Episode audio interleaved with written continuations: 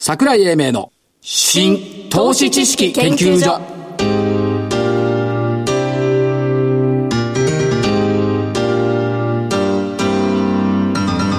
この番組は NPO 法人日本 IFA 協会の協力でお送りしますこんにちは新投資知識研究所所長の桜井英明ですそしてコメンテーターいたよねいましたよ日本 IFA 協会副理事長正木明夫さんです、日本アイビ協会の正木です。よろしくお願いします。追い迫ってきましたねそうですね、いよいよ。これ火曜日収録なんですけど放送木曜日ですけども、はい放送の時点からはあと1日しかないそうです。さあじゃあ今年を振り返ってみましょうかはい、そうですね。正木さんの今年の相場の印象今年はものすごくいい相場だったんじゃないですか。どれぐらい20%上げてますけど、ね、 20%、あの、個人の方たちはいの声を聞くと、そのものじゃないですね。やはりあの日経平均に連動したものってたくさん持ってる方少なくて、はい年初から取引をしてた方たちは比ええ較的中小型株はいをやっておられたんで、こういう方たちのパフォーマンスは20じゃないですねその倍近くいってんじゃないですか何を肌感覚でお父さん、はい志の低いことを言わないでえー何を言ってるんですかそんなえいや今日は年末だから、はいえっ、とベストストックスを決めようかなとあそれ思っておるんですけどそれはベストストックスじゃやっぱり何じゃないでしょうかちなみに、えっと月曜日までの段階で、過去1年間の値上がり率はい東証一部と新興市場と持ってきましたはい東証一部の1位北の達人あそうですねうんうんこれね、率でいくと、どうなんだっけな。えっ、と、まあ、幅でいくとね、1287円。昨日も年初来高値更新じゃないですか率でいくとね、1000飛び86%。え1086はい。はい。 10倍うん、そうですね。で、えおだって、えっ、と、10倍、12倍ぐらいになってるのかな。えっ、と、118円50銭から1400飛び6円。すごいですね2位、はいえーペッパーフードサービス。立ち食いステーキ、いきなりステーキ。はいこれ、えー、733%。これペッパーって途中で上場したんじゃなかったでしたっけいや、ずっと上場してま上場す。してますか安倍さん、アベノミクスがスタートしてから、これ、ペッパーフードサービスは、えっ、と、株価80倍になってます。アベノミクスがスタートしてから中古型で一番上がった銘柄はペッパー。ペッパーということは、安倍さんは、立ち、安倍さんじゃない、安倍さんは、立ち食いステーキなるにほど支えられた。あそういうことで、これ601円から5000等円。前、虎ノ門で、あの、ペッパー行って立ち食いステーキ食べてきたって言ったのがあれね、2年ぐらい前だったんですあの頃1000円もしてないですよ。600円とかそんなもんですよ。なるほどそうでしょうねそして、栄えある3位。 3位今年はよく一生懸命一緒に IR やりました6240ヤマシンフィルターヤマシンさんこれ3ね位3位573%うんでこれ分割5分割してるんでよくわからないんですが213円が1439円ああで、えーその他ジーンズメイト石川製作所小原吉村フード吉村フードも IR 去年いや今年吉と村フードはやりましたね私たちの記憶に残ってる TIR やりましたから落葉というシューマイをねそうです売ってましたけども294%、ですねそれからダイヤモンドダイニングイソライト東海コカーボンアイガンとああメガネ関連も愛玩入ってるんですか入ってますね。あの、12月にね、これ上がった銘柄が、その年の値上がりランキングに出てくることが多いんなるほどですよ。新興市場行ってみましょうか。進行市場これも結構印象的なのがありますね1位、はい IK。え名古屋のうん、2722の IK。これも分割してるんで何とも言えないんですけども、774%。い番組に来ていただきましたねや番組に来ていた、来ていただいたよりも、えー、去年の8月に、はい10年ほど IR サボってたから、おっしゃってました私が自ら IR をやることにしたって会長がセミナーに来ていただいたのが去年の8月。で、これも分割してるんですが、499円が4365円。それから、2位、6541、グレイステクノロジー。おこれもよく一生懸命あちこちで松村社長とやりましたね IR やりましたけども、お1280円が8000飛び70円、530%はい上昇。結構印象深い IK もね、化粧品と、やってましたねが主なんですよ、はいはいで韓国で自分のところで作った化粧品が売れている。ですねと、飯田会長が言っていたやっ。てましたグレーステクノロジーは修理マニュアル、ということで、あれはすごいですね、今度のね。こんすごい。ゴーグルをかけてイヤホンをしとくと。はい、グレース。そうそう、そうすると修理をい全部指示してくれる人工頭脳が。これ世界標準になるんじゃないかと思うんですよという気がしますね。それから3位が中村長子、4位が夢展望、えー、5位が御用院定、それから6位が札幌のライザップ、7位が DMP、8位が串カツ田中。これがよくわかんない。串カツ田中はよく上がりました。はい串カツ田中も何回か番組来てもらいました。といったところで、あと出てきたのは10位にビリングシステム、あ、11時か。ビリングシステムがやっぱりフィンテックっていう絡みもあって、なるほど。 3515円から14,770円。どうこうやってみたらね、なんか正木さん20%とかなんたらかんたら言ってるけど、志が低いでしとょは言いながらですね、ここに、あのーか、あのー出てきた会社さんはいのところを、結構、あのー手掛けてられた方もいらっしゃるんですよ。ああ、なるほどね、ねだ。から、おお他知のり合といころにもねや。ってらっしゃるから、うん。で、この中から今年のおベストヒットストックスを選ぼうと。はい。私の候補は2つ。はい。えー一部市場では6240。笑う角には福来たるヤマシンフィルター。ああ、やっぱり。それから新興市場では6541のグレーステクノロジーとなるほいうど。ところで入れようかなと。正木さん、なんか私の方地味なんでね、吉村フードですね、やっぱりお。一緒にセミナーやらせていただいたりしシて。ューマイの楽シュー用。マイの元メリルだっけそうですね。メリルじゃないです。メリルじゃない元外資か外資系です。そうそうそう社長がねんやっぱここと、からまあ、あのーお付き合いいただいて、えーセミナー等でご一緒させていただいた、まあ一つ多分印象に残ってるのは、メディカルデータビジョン。ここに入ってない。 390って入ってないんですけど、僕はだってそのここに入ってるとは思わ恣意的ない。に選ばないで、こっから選ばなきゃダメ。こっから選ぶったって、このデータそう初めわがて見たんだまま言っちゃダメだ初めて見たんだ。客観的データに基づい客て。観的データは僕取ってない。これ公表されてるデータ分かってます。でないのね。関わってないかはら。い。はい。じゃあ、メディカルデータビジョンは時点とそうです。いうところで終わりましょうか。そういうことですというね。ことで、えー、今年マーケ1年のマーケットを振り返りましたけども、はいこの後、本日のゲストの登場です。桜井英明の新投資知識研究所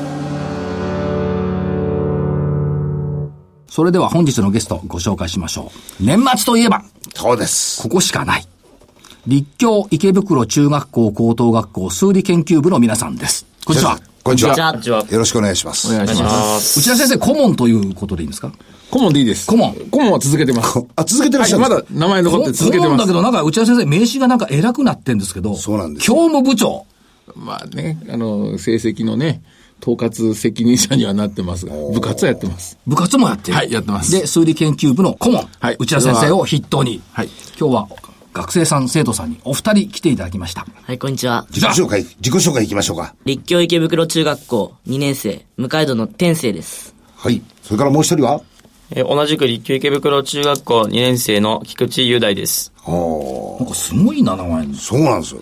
でも、中学生さんが来られたのは初めてですね。そうですよ。番組に普通、普通来ないですよ高ね。校生さんいがや、。先生来ないですよ。来ちゃってる。 先生。連れてきちゃいますから。生来ちゃってる。 面白いことやってるんです。面白いこと。面白いことこの時期だと、日経ストックリーグの時期。まあ確かにそうです。追い込みです。追い込みやってる。はいそうですね。冬休みなんて関係ない。冬休みはもうずっと部活でもやってますね。はいなんかすごい部ですね。すごいですよ。なんか体育会みたいなそういう研究部です大ね。会ですよ。うちの高校野球部と活動に行って、年末年始一緒ですから。立教の高校野球部と同じような活動をしている数理研究 部と。すごいですよ。確か。60人ぐらいいらっしゃるんじゃないですか。今60人います。あ、そう野球部じゃなくて数野理研究球部じゃなくて。数理研究部。だから、じゃあ60来年は都大会立教応援する わ。人強いですよ。うんセントポールで。セントポール。うんで、な、何数理研究部で今、ヒット作を作っているヒットそう作で。すね。まあ、化まあ、粧品ですのなんか、さっきは、さっきこっちで化粧品とか言ってたから真似したいや、 あそうじゃないです。もともと、あ、そっちが先はい。お怒るよ、IK とか。化 いやそうじゃない。粧品、化粧品単に研究しちゃったの粧品をもう調べて調べて。調べた。だって男の子より一強の。そうですね。まあ、はい。なんで化粧品に調べたの化粧品、まあ、あのーうちのお父さんが、はい。うちのお父さん。はいそれ普通はね、うちの父がっていうね。まあうちの父が、肌の、その、まあ、アトピーなんですけど、ああ、これ苦しいね。ね。うん。それで、なんか専用の化粧品を使っていましはて、い、はい。その化粧品が、まあ、なんか珍しくて、興味を持つな。あ、こんな化粧品があるんだ。おー。で、化粧品相対を調べてみようと。はい。こちらは、はいで菊池君はなんで化粧品なのお父さんがアトピーなわけじゃないでしょ。あ、はい。僕はそうじゃないんですけど、まあ、テレビで化粧品関係のコマーシャルをたくさん見かけるので、はいそれで化粧品について興味を持ったのがきっかけです。おなんか化粧品のコマーシャル見てると綺麗なお姉さんが出てるから行ったら会えるのかなとか思ったわけじゃないよね。あはい、それは違います。はい。で、調べてみてどうでしたな、何社か行ってみたの調べただけ。はい。はい3行社って行きみまた。した。 3社行った。はい。本当は5社にメールで、まあ、質問させていただけないかということはいはいはいだったんですけれども、まあ、その5社の中で、えーマンダムさんと、コウセイさんと、味の素さんの3社になりました。来てもいいよと言われた。はい。はい。おお。しかし、内田先生のところの数理研究部の人たちは、会社に行くの好きですよね。 好きです。あのこれご、ご指導されてるんですかいや今年は本当に4月からいろんなチームが、はい今年の特徴としては会社訪問ですね。多い、多いところで4社。ええ。少なくても最低でも1社はいはか全チーム行きました。なので8チーム今年あるので、延べで考えると多分50 10 14、5社、14、5社か20社近くは行ってると思いますね。ですよね。はい。うんその都度その都度全部依頼書を書かなくちゃいけない んで。先生、やはい先生。私が依頼書を書かなくちゃいけないんですけど。い業界では有名になったし、また立球の内田先生のとこ来たよ。いやもう、先生だってストックリーグ、えー出られて何年になります15年連続出場ですよね。えっとね、1回途切れてるんです。一回途切れて1る。回途切れてるんです。あ、そうですか。ほう。 2003年に1回切れてる。あの、我らの師匠の、あの、例の、名前忘れちゃ って。三原宮原先生名が。前忘れて。ひどいね。師匠の名前忘れていいのかね、そいやいやれ。三原敦夫さんでしょ松尾さん、そう。で、あの、とのご縁で、いろいろと、立教ストックリーグを、ね、あの、そうおですね伺いするようになったんですよ。うんもうそれ、それで、えっ、と、まずじゃあマンダム行った。はい。はい。どうしましたマンダムで、えっと、まあ、マンダムのその売り上げとなる男性化粧品はいについて聞いてきました。まあ、その結果なんですけど、その結果。えっと、まあ、今、女性化粧品は、需要がもう、全員にもう、行き渡っちゃってんで、そう。なので、まあ、今は男性化粧品が、力入れてる。そう、力入れて、もう今が男性化粧品の時代なんですよ。なるほどなの。で、っていうのを、まあ、聞いて、はい。それでもう、僕たちはもう、絶対もう男性化粧品に目を向けて、そこでやっていこうと。うんで、調べてみました。はい。はいねで、マンダムはどうでしたどんな感じでした男性化粧品は。マンダムの男性化粧品は、なんか、もともとが、その、マンダムという化粧品が、まあ、売れたのがきっかけだったらしいんですけど、そこで男性化粧品に特化した。はい。はい、はい。それで、えっと、その男性化粧品に特化して、えーいろいろ売売り上げていった結果、まあ今はもう化粧品の、あの、まあ大手というか、そのいろ、いろんな化粧品、数ある化粧品メーカーの中で、あの、頭角を表してきてます。で、日本のみならず、はい。東南アジア等々海外でも売れている。はい。チャールズ・ブロンソンだよね。そうです。まあ、ヒゲのコマーシャルからそうです。もうに日本人のこの正木さんみたいなおじさん、首かしげてる知らないほら、チャールズ・ブロンソン。あ、知らないでしょうね。えだだこういうおじさんがまだ若い頃に、おお、こういう化粧品もあるんだ。それまでは、わけのわかんない何、 あの、ポマードとか、ポマードとかチックとか使っていたのがえ。、そう。まあ、整髪料とかがねそうね。進んできた。リキッドですよね。うん。ということで。で、今後マンダムはどっち目指すって言ってましたマンダムは、もともと香水を作っていたんですけども、はいまあ、女性用化粧品中心で。はい。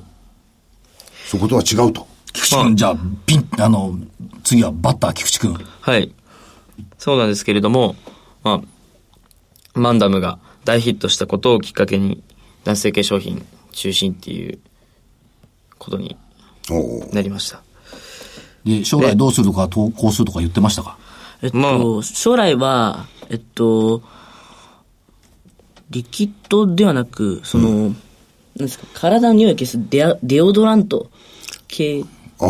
消臭剤ね。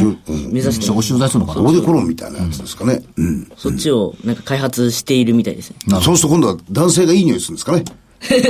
おじさんが。おじさんがいい匂いしても別に受けないと思うけど、まあ、そう、そうそうらそうらしいですよ。で、マンダムで感じたことはマンダムさん、うん、感じたことっていうのは、まあ、あの、社内の空間っていうか、空気とかそういう感じでいいんですかね。うん、何でもいいです。何でもいい。うん。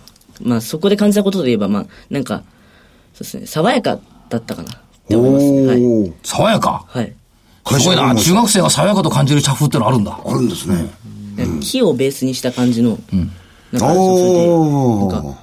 誰が来てもなんか、和めそうな感じの空間で、すごく集中できますね。なんかそういうおー、なるほど。で、集中して聞いてきた。菊池君はまあ、特にマンダムは3社の中で初めて行く、まあ、企業で、まあ、僕自身としても人生で初めての企業訪問だったので、すごく緊張したんですけれども、まあ、質問をしたりもしやすかったし、非常に話しやすい印象でした。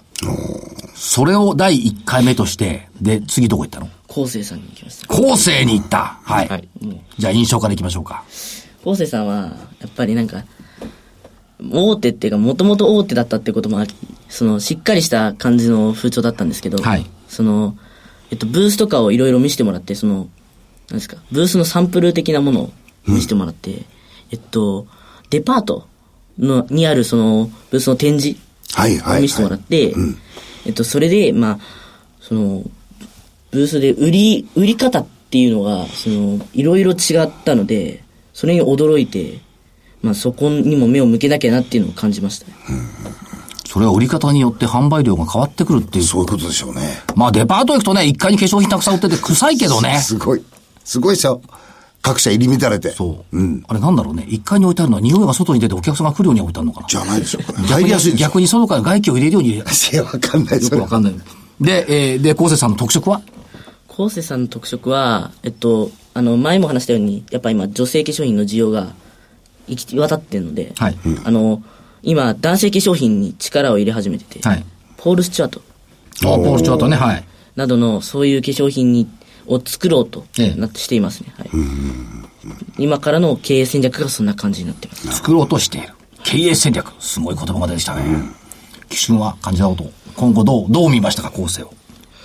うーんまあ、もともと後世は大手だっていうことで、すごく、まあ会社の中の印象としては広くて、まあ、正直じな、誰もあん、何も案内がなければ迷ってしまうんじゃないかなっていう感じはしました。お城のような会社。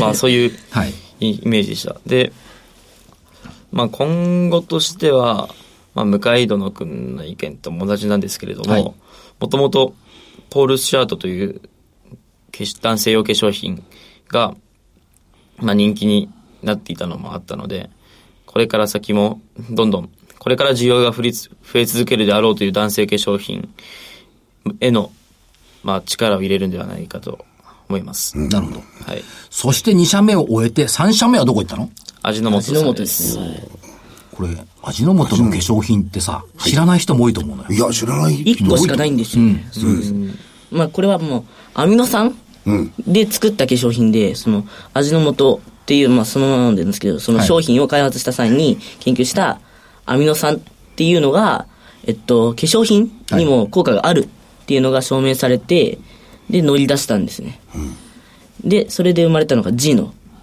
G のね。うんそういう化粧こ品れどうやって売ってんの通販通販ですよネ通ット販でだやよっね。てます、はい、うん通販とコールセンターだと思うんだよね。なるほど。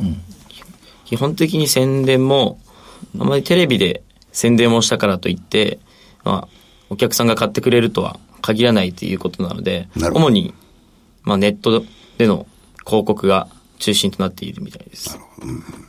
3つ行ってみて、それぞれ違うっていうのがやっぱり分かったってこと全部なんか社風も違いますし社風すごいね。経営戦略に社風だよ。競技の中学生はすごいよす。ごい。中学2年生ですからね。そうよ。先生の教育指導の賜物ですか彼らの興味じゃないですか。興味。と思いますよ。なるほどこっちがやれやれってだってやりませんからね。興味を持って動けば、ほっといても動きますから。そこです。それをまとめて、叩こうとしてるわけレポートにして。そうですね、はい。賞賛は賞賛勝てる勝てない勝てると思います勝てると思う優れている点はどこ優れてる点はやっぱりみんなを驚かせるというか、そのじゃあでも驚かないよ、ラジオで喋ってて。そっかでもまあみんな驚かせるみんなでことがあるだろみうんな驚かせることがまあたくさん載ってて、そのやっぱり、うんこれこれが中学生なのかみたいなことを言われたいのでもう十分言わせるよ、経営戦略とか言 ってれば。じゃあ足りない点は足りない点ですかその先生から指導を受けてない。ここが足りないんじゃないか、君たち、みたいな。なんかなんか、はい。えっと表とかだと表にはまっちゃうので、はいその表にはまるなと言われて、おーもう、表にはまらず、もう、全部自分たちの経験したことを書いて、まとめてますね。おーでそれをどんどんやっていくと。はい。っていうことどうは、あれだよね、PR がどうのこうのとか、PBR がどうのこうのっていうことじゃなくて、君らが現場に行って、そんなこと言わないと思うよ。ポートフォリオ作らなきゃいけないんですよ。日経ストックリーグでやるのに。中学生がポートフォリオを作る。すそう作らなきゃいけないですね。ごいね。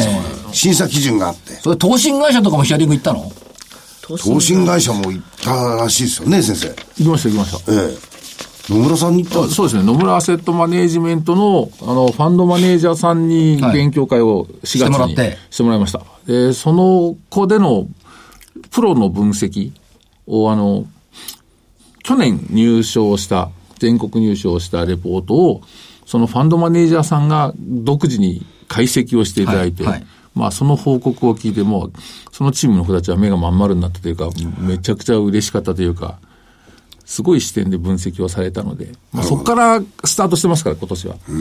だから企業行けっていうのは野村さんから入ってます。正木さんも合宿とか行ってんじゃないのはい、行ってます。全然目が手、鱗にならないでしょ、目から鱗に。私は実地でも。何のために行ってんのよ。いや、そういう言い方ないじゃないですか、その厳しいな将来はどうなんですかやっぱこういう分析の仕事とかしたいんですかそうですね。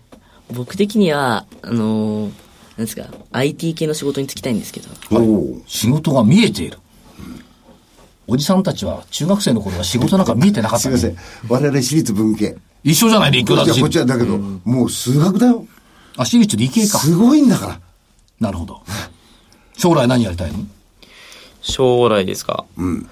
うーん、まあ、こういう経済の関係の仕事に就くか、まあ、そうですね。まあ、英語を使って海外と関わるっていうか、そういう外資系の企業に入りたいかなって。この国を信用してないね。そんなことない。やっぱり若者がそうだとそうなんだ ね。この国の企業じゃダメだと。外資系がいいんだと。なるほど。まあ、一時優秀な学生はね、外資系によく行きましたけど。そうですか。先生、先生はどうご覧になってますか生徒さんたちを。あのーあとはね、表現力ですよね。今彼らが自由に、型に縛られないでっていうことをどれだけちゃんとできるかなっていうところは、やっぱりこれからのスキルとして身につけていかなくちゃいけないところなので、学校のね、教育現場とは違う中で、あの、花開いてくれれば、自分の行きたいところを探す、その中で探せればいいなと僕は思ってます。だけど今13、4歳でしょはい彼らはそうです。はい。 13、4歳の時にこんなこと僕ら喋れませんでしたよ。や喋れませんでしたね。うん間違いなく。っぱり成長してるんだ。成長してます。この国変化のして、る国の子供たちは。で、化粧品以外の分野にも興味ある分野って出てきた。今は化粧品ボットでも化粧品に没頭です、もう化粧品を目に、化粧品しか目に向けてない状態で、化粧品しか目に向けてない状態で、その化粧品を分類して見てる状態です。部屋中サンプルだらけとかそんなことないの ないですね。ないのですね匂いはないのあ、匂い、うん、洗面台は匂いがやばいですね。なるほどね。先生も化粧品買って試したりしてるんですかあのー言われたらね、言われて手に取ってみます よね。ええ。あ、これあかあ、マンダムさんのとか、もうギャッツビーとかね、はいブランド聞きますよね。はいそしたら、あ、こういうところで売ってることを言ってるんだなってのは思いますよね。で、高校生見ても中学生見ても夏場になったら使ってますから、はいはい。あこの需要って、単価は安くても、この需要ってすごいんだろうな。その若い世代を、からどんどんどんどん今、年を上の方に持ってってますので、マンダムさん。あ、こういう戦略もありかなっていうなるほど。ところは面白いですね。はい。じゃあ、こっから追い込みをかけて、大変らしいですよ。ストックリーグで勝てるように、そうはいですね。もう野球部より練習はきついかもしれないけど、合宿結構きついですから。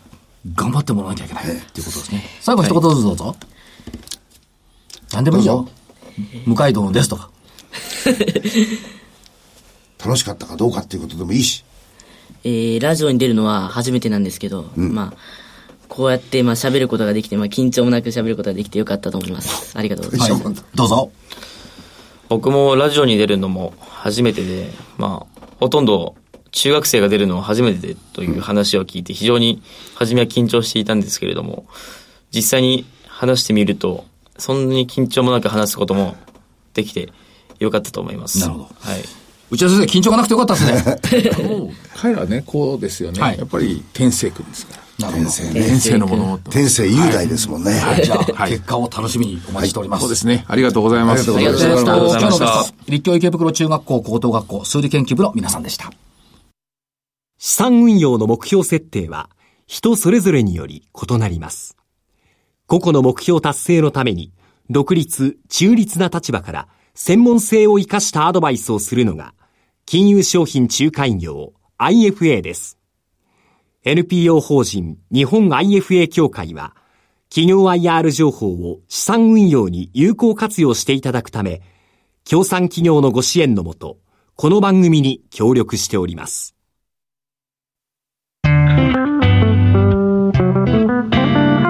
桜井英明の新投資知識研究所。